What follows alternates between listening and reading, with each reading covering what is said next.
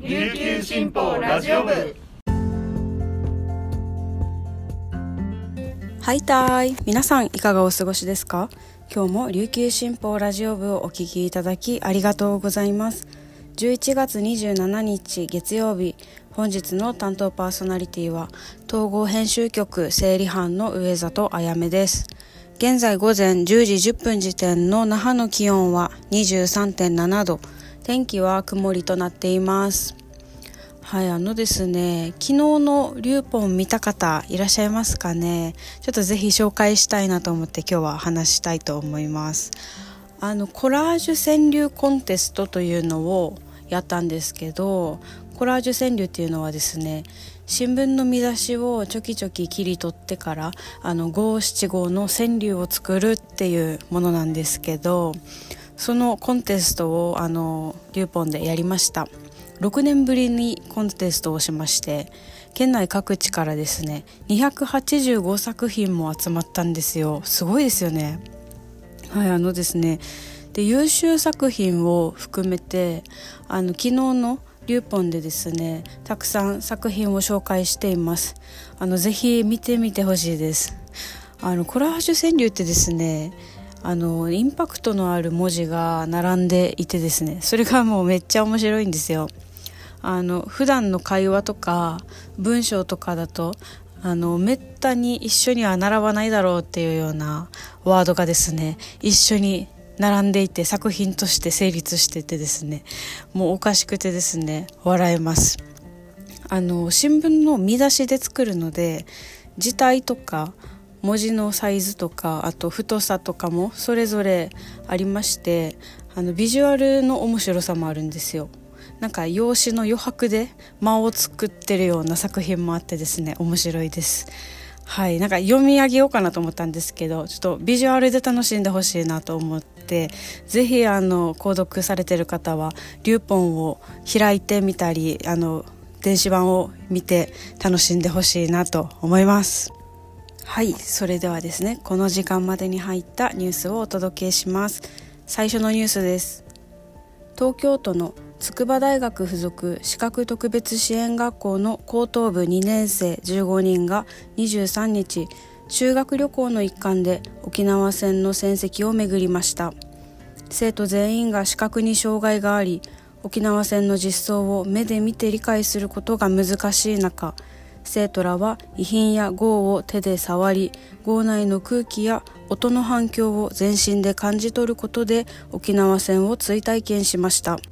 同校の修学旅行の特徴は実体験の重視にあります。生徒らは南城市の前川民間防空壕群や灰原町の灰原文化センターなど5カ所を巡りました。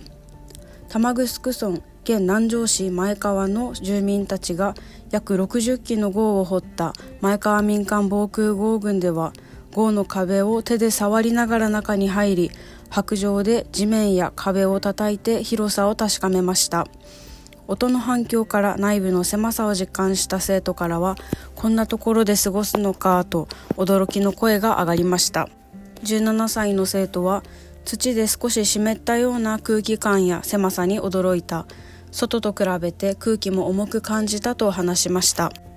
次のニュースです。県文化観光スポーツ部は24日2022年度の修学旅行の入り込みが前年度比2.67倍1078校増の1482校だったと発表しました。人数は前年度比2.74倍。19万3548人増の26万4131人で校数人数ともに大幅に増加しました。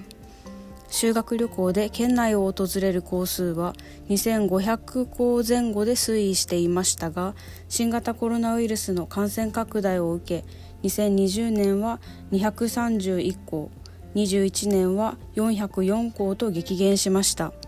22年度は行動制限のない状態が継続したことなどから回復基調となりました。宮城文化観光スポーツ部長は2022年度は修学旅行向け安全対策動画のオンライン発信濃厚接触者への宿泊費の支援など安心安全に修学旅行を楽しんでもらうため取り組んだ。沖縄ならではの高い総合力を生かしながら今後も需要を取り込みたいと話しました。最後のニュースです。